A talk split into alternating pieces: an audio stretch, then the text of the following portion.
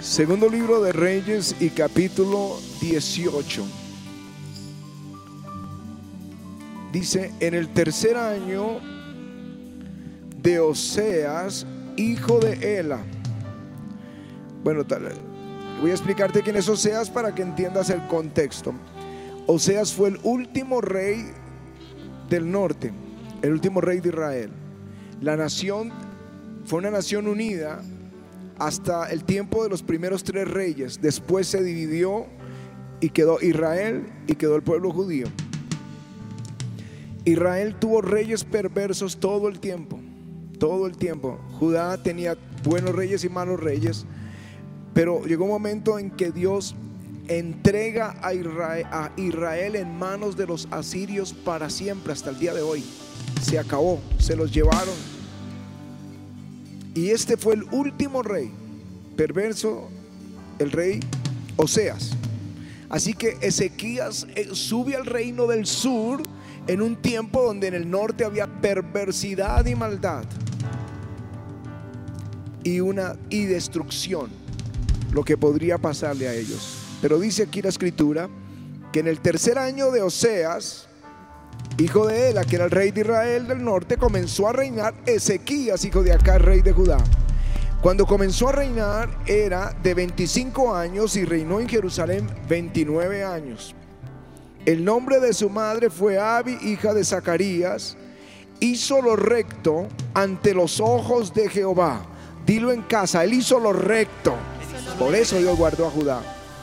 Conforme a todas las cosas que había hecho David su padre, él quitó los lugares altos, quebró las imágenes, cortó los símbolos de acera, hizo pedazos la serpiente de bronce que había hecho Moisés, porque hasta entonces le quemaban incienso los hijos de Israel y la llamaban Neustano, la cosa de bronce. En Jehová Dios de Israel puso su esperanza, ni después ni antes de él hubo otro como él entre todos los reyes de Judá. Aleluya. Escúchenme porque les estoy mencionando el mejor rey de Judá. ¿Por qué fue el mejor rey? Dice, en Jehová, Dios de Israel, puso su esperanza. Dilo conmigo, puso su esperanza. Por eso fue el mejor rey, porque puso su esperanza en Jehová, Dios. Dice, porque siguió a Jehová y no se apartó de él, sino que guardó los mandamientos que Jehová prescribió a Moisés. Y Jehová estaba con él. Y a donde quiera que salía, prosperaba. Aleluya. Aleluya.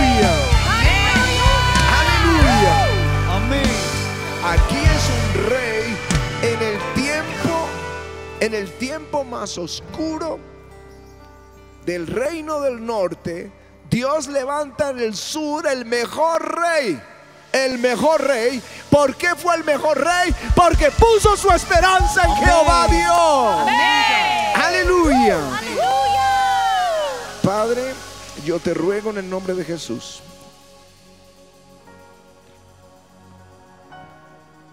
Que hoy avives en nuestro corazón la misma virtud que estaba en el rey Ezequías. Yo te lo ruego en el nombre de Jesús.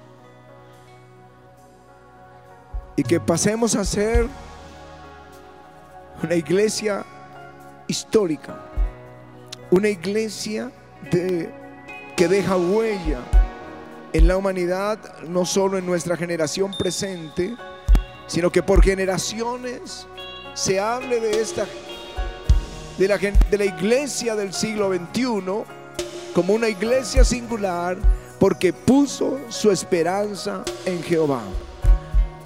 Que la familia de mis hermanos en casa, cada uno deje una huella que los hijos, los nietos y bisnietos hagan referencia a este y a esta creyente porque puso su esperanza en Jehová. En el nombre de Jesús, amén, y amén. Aleluya.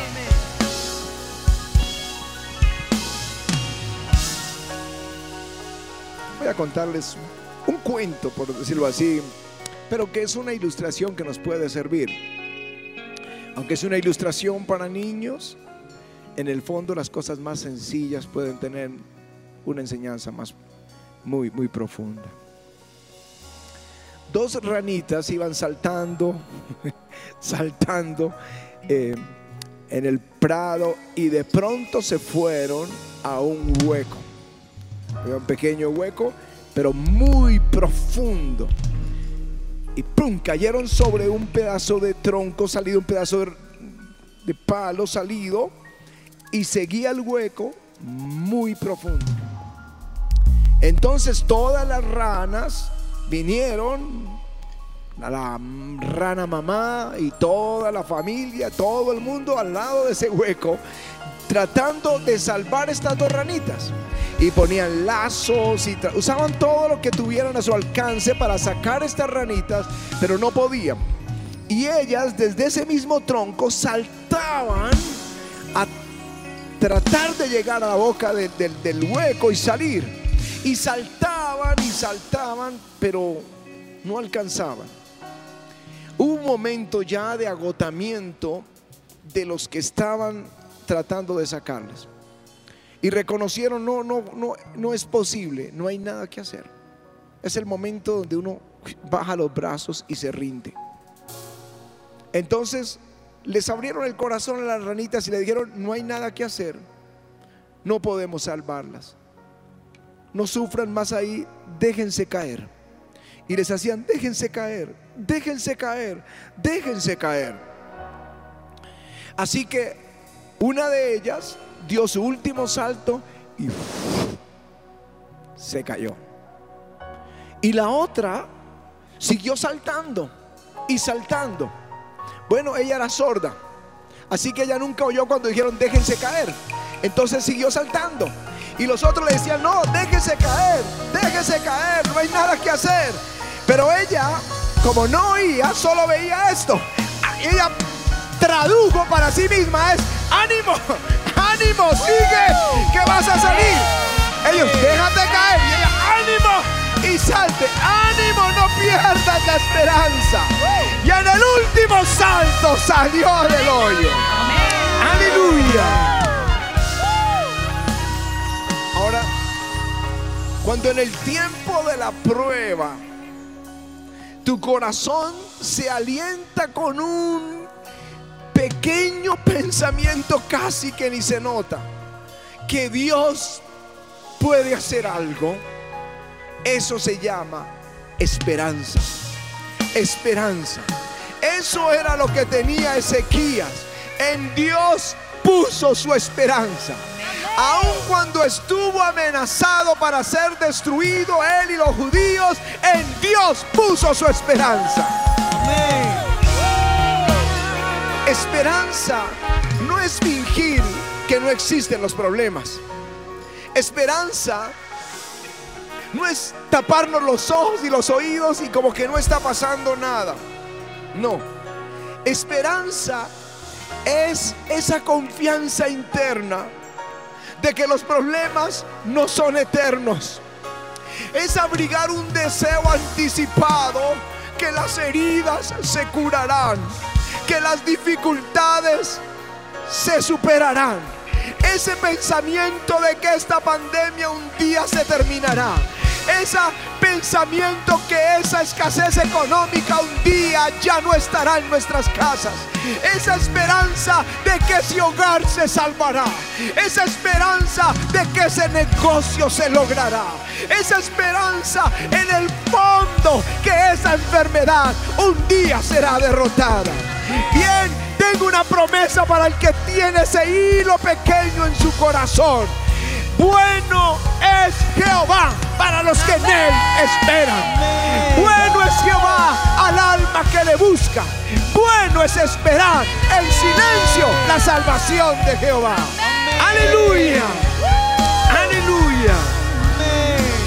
Por eso Ezequías pasó a la historia como el mejor rey.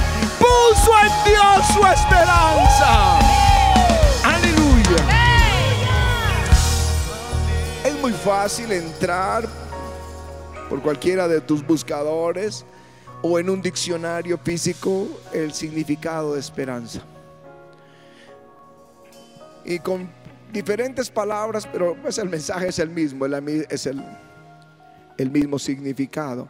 Para mí, para mí, esperanza es el ancla invisible que nos sostiene en tiempos oscuros. El ancla invisible que nos sostiene en tiempos oscuros.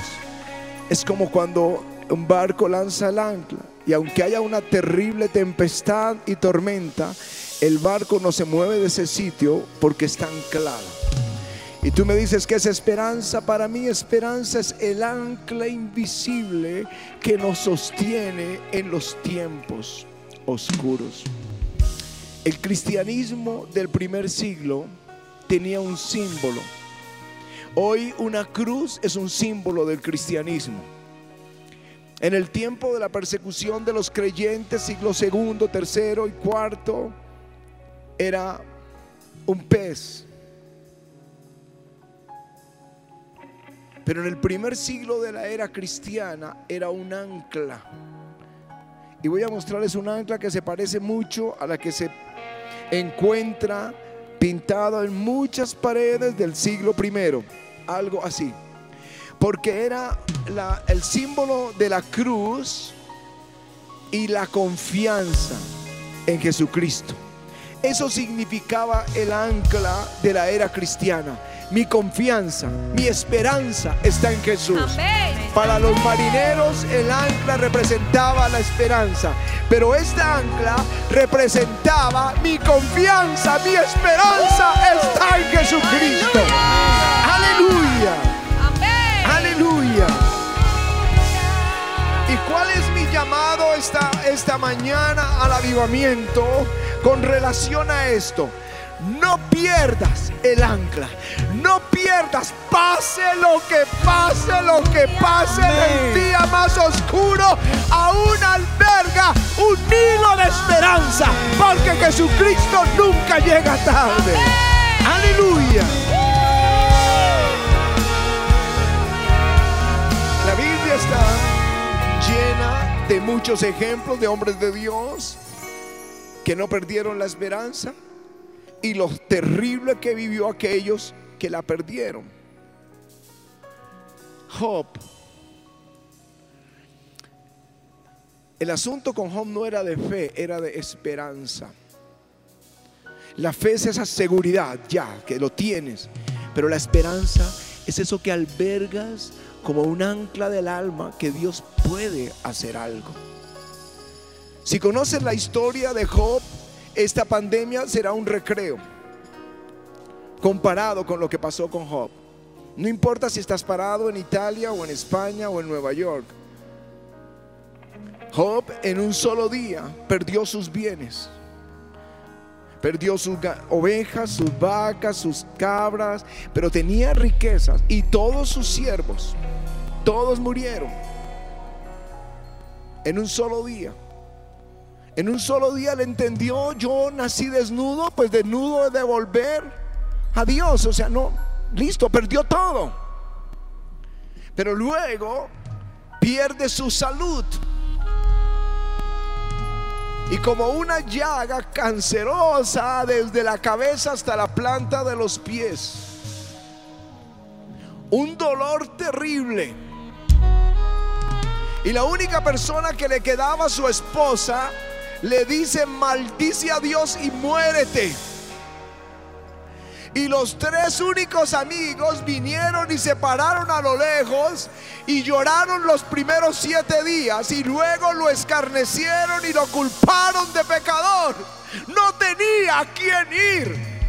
No tenía hijos porque habían muerto. No tenía bienes porque los había perdido. Su esposa lo deshonró, honraba. Sus amigos lo condenaban. Estaba solo con una enfermedad de muerte.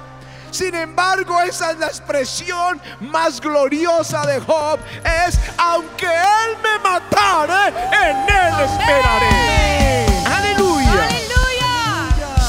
Amén. Tenía un ancla ancla única, su esperanza. Por eso pasó a la historia en la Biblia. Igual que Ezequías. Porque yo sé que en mi carne he de ver a Dios. Él no perdió la esperanza. Pero cuando un creyente que tiene esta ancla maravillosa que se llama esperanza, bueno, aquí me le pusieron muchos nudos.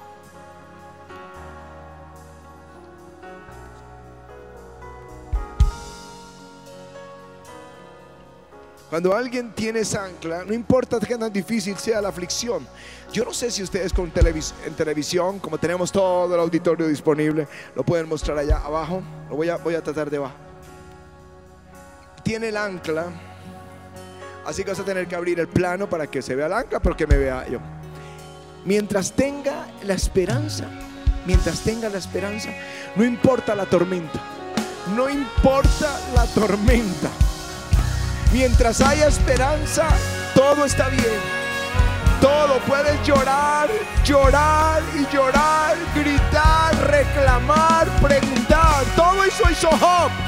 Todo eso hizo él. ¿Por qué? Todo eso lo preguntó. Pero tenía en el fondo ese hilo. No sé, aunque él me matare,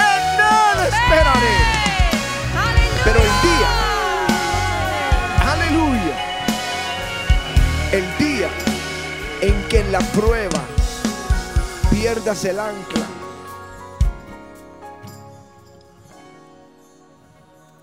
serás un barco a la deriva.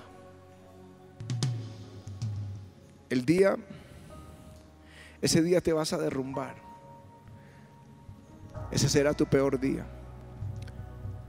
Cuando los israelitas que Dios los sacó de la tierra de Egipto con mano poderosa, con señales increíbles, plagas en las que ellos no fueron tocados. Y la puerta se abrió y el mar rojo se abrió y ellos salieron con el oro de Egipto, sanos, bueno, todo. Y vinieron a las puertas de Canaán y enviaron doce espías, uno de cada tribu. Y los espías regresaron con un racimo gigantesco de uvas y contando que la tierra era rica, ciudades amuralladas y muy productivas, pero que los que habitaban allí eran gigantes y eran hombres de gran estatura y a sus ojos éramos como langostas. Nosotros no vamos a poder con ellos. Esto dijeron los espías. Y cuando dijeron eso, se fue la esperanza al suelo de toda la nación. Llorando más de lo que llora hoy la tierra por esta pandemia. Dos millones de personas lloraron toda la noche. Toda la noche lloraron. Es el día en que pierdes la esperanza. Toda la noche duraron 40 años a la deriva, muriendo en el desierto, porque 10 le robó al pueblo la esperanza. 10 hombres le robaron al pueblo. ¿Ya qué esperanza? No pueden regresar a Egipto. No pueden entrar a la tierra prometida. Estamos en este desierto. Nuestros hijos van a morir aquí. Pero hubo dos, dos. No era que tuvieran fe, sino que tenían esperanza. Si Jehová se agradare de nosotros, si Jehová se agradare de nosotros, Él nos llevará a esa tierra y nos la entregará tierra que fluye leche y miel si Él se agrada de nosotros. Ellos no dijeron, ya Dios se agradó de nosotros. Ellos tenían un hilo de esperanza. Si Jehová se agradare de nosotros, entonces Él nos introducirá. Esos dos entraron a la tierra prometida. Aleluya. Aleluya.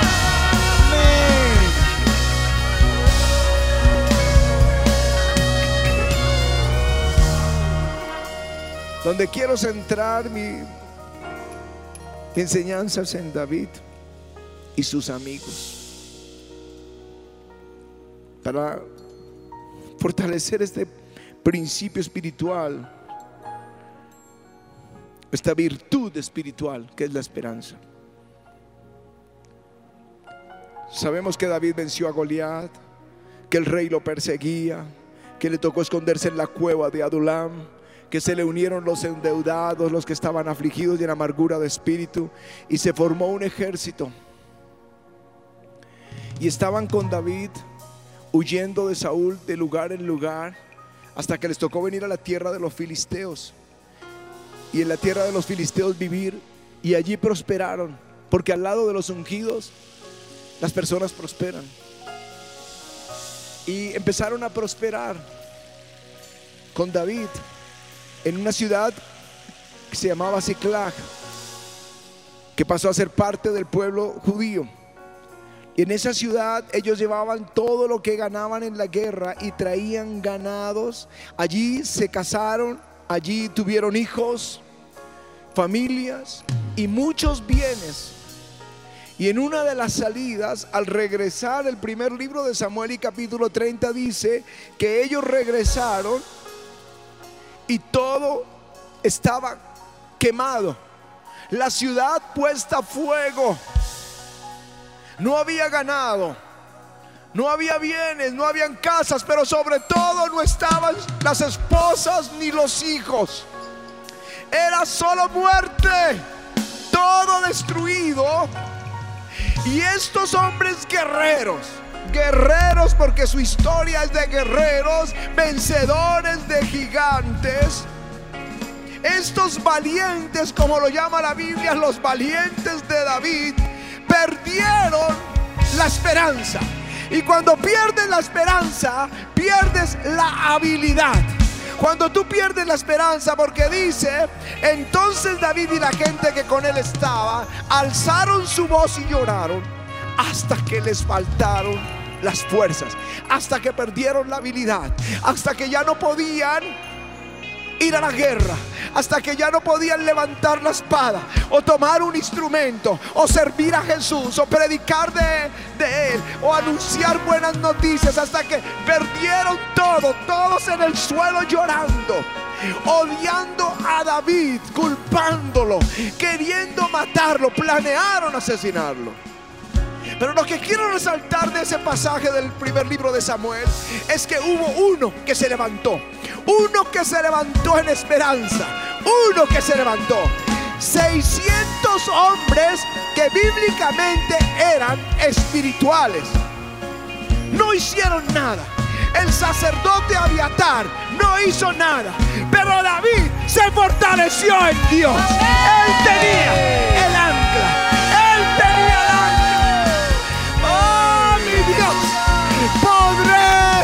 Recuperar lo que perdido. Él no tenía fe, él tenía esperanza, una gloriosa virtud del creyente. Aleluya.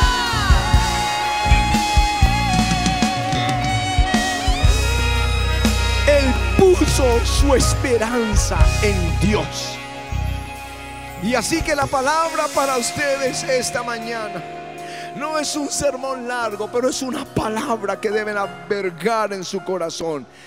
Bueno es Jehová para los que en Él esperan. Bueno es Jehová para los que en Él esperan. Bueno fue con David. Bueno fue con Job. Bueno fue con Mardoqueo. Bueno fue con Ezequías. Y bueno va a ser contigo si esperas en Jehová. Aleluya.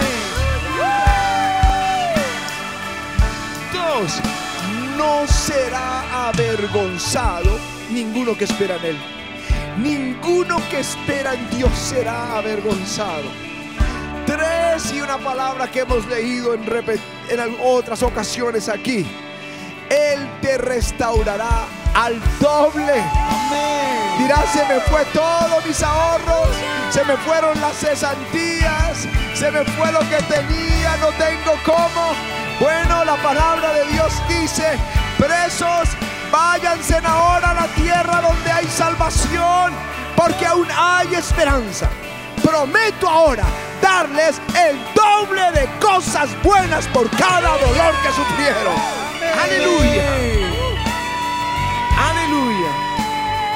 En nuestra versión Reina Valera dice, volveos a la fortaleza, oh prisioneros de esperanza. Hoy también os anuncio que os restauraré el doble, el doble de todo lo que perdimos, el doble de todo el dolor que hoy tenemos. Prepare el que espera, Señor, prepárese para recibir el doble. Aleluya. Amén. Él se fortalece, David, en Dios. ¿Y saben qué hace el Señor? Le da el doble. Le da algo que se conoció como el botín de David. No se conoció como el botín de los 600. No se conoció como el botín de los 400 que fueron a la guerra, sino como el botín de David. No fue el botín de el sacerdote, no fue el botín de los guerreros, fue el botín del que tenía esperanza en Dios.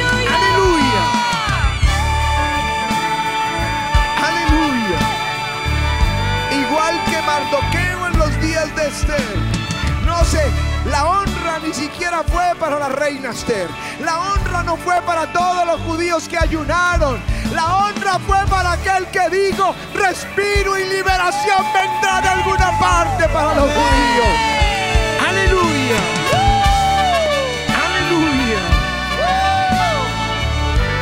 Amén. Ahora yo solo voy a terminar con un versículo que mi espíritu está ardiendo. Dice la escritura, en lo que requiere diligencia, no perezosos. Dice, fervientes en espíritu sirviendo al Señor gozosos en la esperanza, sufridos en la tribulación, constantes en la oración. Esto es lo que espera Dios de la iglesia de Cristo en la hora de la prueba. Fervientes sirviendo al Señor. Gozosos en la esperanza. Sufridos en la tribulación. Constantes en la oración fervientes en el Espíritu sirviendo al Señor, gozosos en la esperanza, sufridos en la tribulación y constantes en la oración. Si alguien dice, yo quiero levantarme y yo quiero abrazar mi esperanza en Jesús, ahí en casa, ponte de pie, ponte de pie y dile, sí Señor, yo voy a esperar en ti. ¿A quién voy a ir si solo tienes? Tú tienes palabras de vida eterna.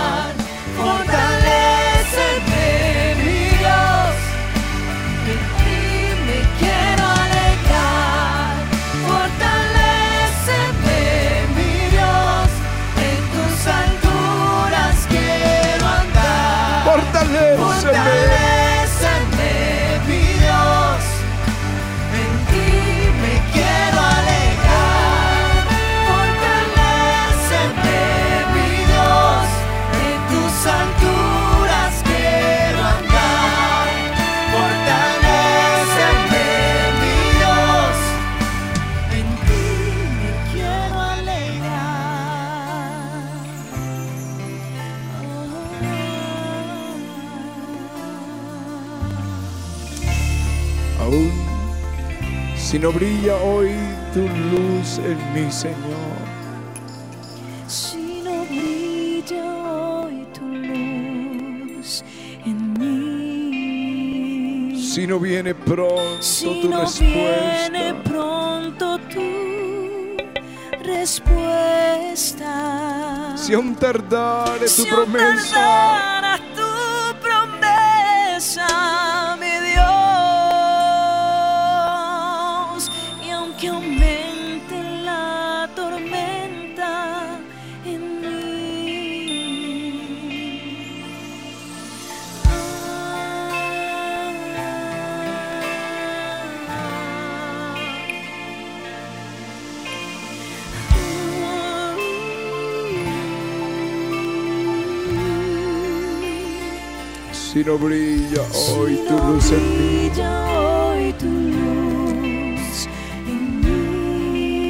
Si no viene pronto tu respuesta. Si no viene pronto tu respuesta.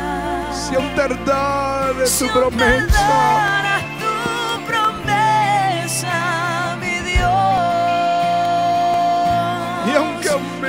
de la tormenta. La tormenta en mí. Con todo yo me alegraré.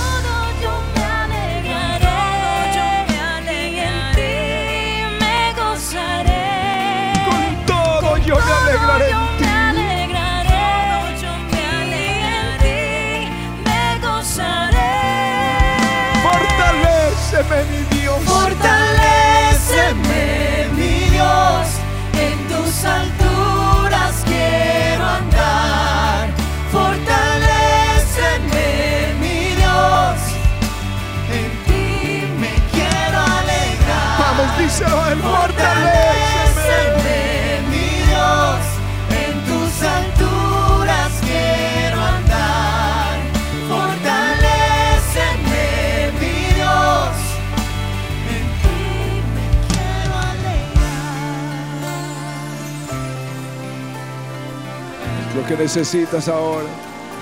Quizá no es la respuesta inmediata, pero si tienes esperanza, bueno es Jehová para los que en Él esperan. Dile, Señor, fortaléceme. Ahora necesito, fortaléceme, Señor.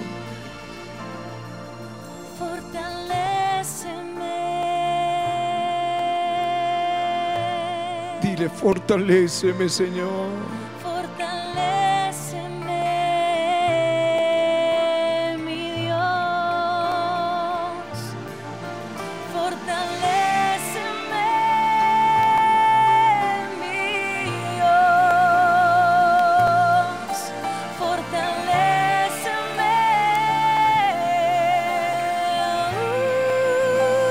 Vamos, dilo todos, fortaléceme.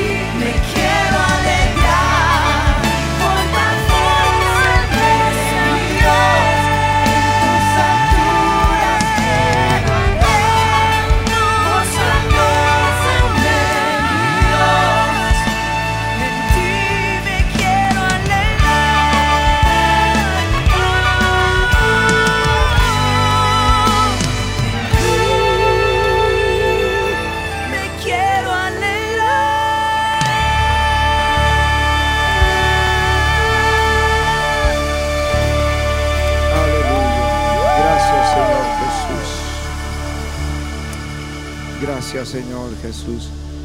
Eso es lo que dice esta escritura. Permítame, se lo leo una vez. Por la misericordia de Jehová no hemos sido consumidos, porque nunca decayeron sus misericordias. Nuevas son cada mañana, grande es tu fidelidad, mi porción es Jehová. Dijo mi alma, por tanto, en él esperaré.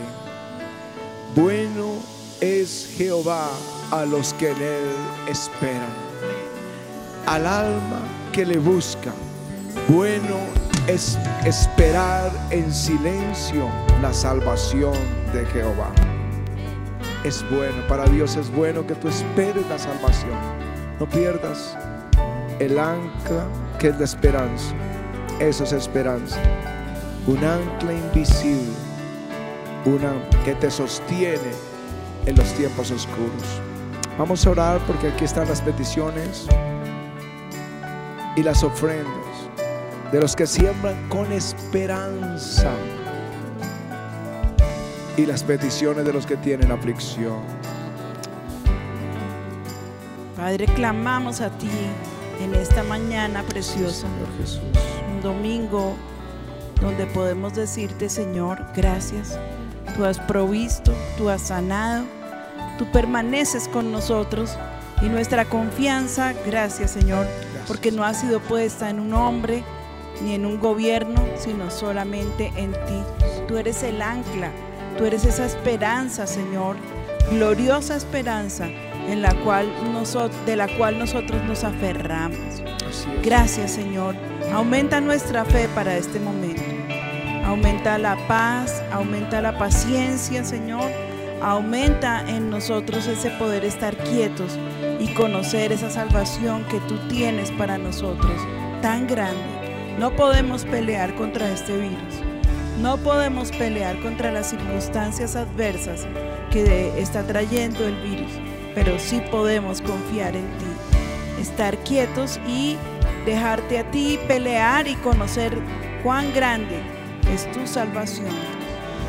Yo te pido por cada petición, miles y miles de peticiones, miles y miles, Señor, de, de personas aquí en el altar, clamando por, por esa provisión. Y Señor, sabemos que tú nos oyes y que nunca llegas tarde, que eres ese Dios propicio a nosotros. Te alabamos, Padre. Gracias, Jesús. Te rogamos, Señor, por los que se levantan en fe y entienden esto como un punto de contacto. Y la promesa tuya en Mateo, Señor, que si dos o tres nos ponemos de acuerdo acerca de cualquier cosa que pidamos a nuestro Padre, Él lo hará. Sí. Padre, te pedimos en el nombre de Jesús de común acuerdo por la provisión para las casas de los hijos de Dios. Que no falte, que sobrenaturalmente llegue. Que la iglesia aprenda a conocerte como el proveedor, que el que trae el pan a la mesa no es el buen trabajador, que eso es una virtud gigantesca. No, no es el patrono, no es el tío rico, es Dios quien nos bendice. Que venga ese pan tuyo, Señor, a la mesa de tus hijos todos los días y llegue en abundancia, Señor. Te ruego, Señor, por los que tienen deudas y están a- a- afligidos acerca de esto, que obres un poderoso milagro inesperado para ellos, Sí, pero que entiendan que vino de tu mano y te den gloria y honra. Te doy gracias por los que sembraron inesperadamente también en el ayudamiento, que, que en su espíritu sintieron la necesidad de poner una semilla en el altar. Te ruego que tú les bendigas a ellos en gran manera, en gran, gran manera. Te ruego por los que están enfermos en esta hora y afligidos y atormentados en casa. Sánale, Señor. Reprendo el espíritu inmundo de enfermedad en el nombre de Jesús. Y el espíritu de muerte se va fuera. En el nombre de Jesús, de sus casas se va fuera. En el nombre de Jesús. Y Señor, vuelve, vuelve la salud. Alguien no tenía fuerzas en sus brazos. Yo quiero solo añadir esta palabra. No tenía fuerzas en sus brazos y el Señor está tocándote ahora. Pero es una enfermedad degenerativa. Pero se acabó. Se acabó. Vas a testificarlo muchas veces a mucha gente de una enfermedad que es degenerativa y que te iba a llevar a la silla de ruedas. Pero que hoy el Señor, hoy el Señor te respondió y se acabó. Se acabó esa enfermedad. Yo te doy gracias, Señor. Aleluya. Gracias, Señor. Y cuando estaba orando por Carolina, yo sentí que personas estaban viviendo momentos de angustia, de depresión, de ansiedad, que no saben por qué está ahí en su corazón, pero que esta misma unción va a caer sobre sus vidas. Un poquito. sobre sus vidas, sobre sus casas. Y va a caer sobre sus corazones, van a estar quebrantados y van a estar fortalecidos en Dios. Y viene, una nueva mañana para ustedes. Es una nueva mañana en Cristo. Para que le den gracias al Señor.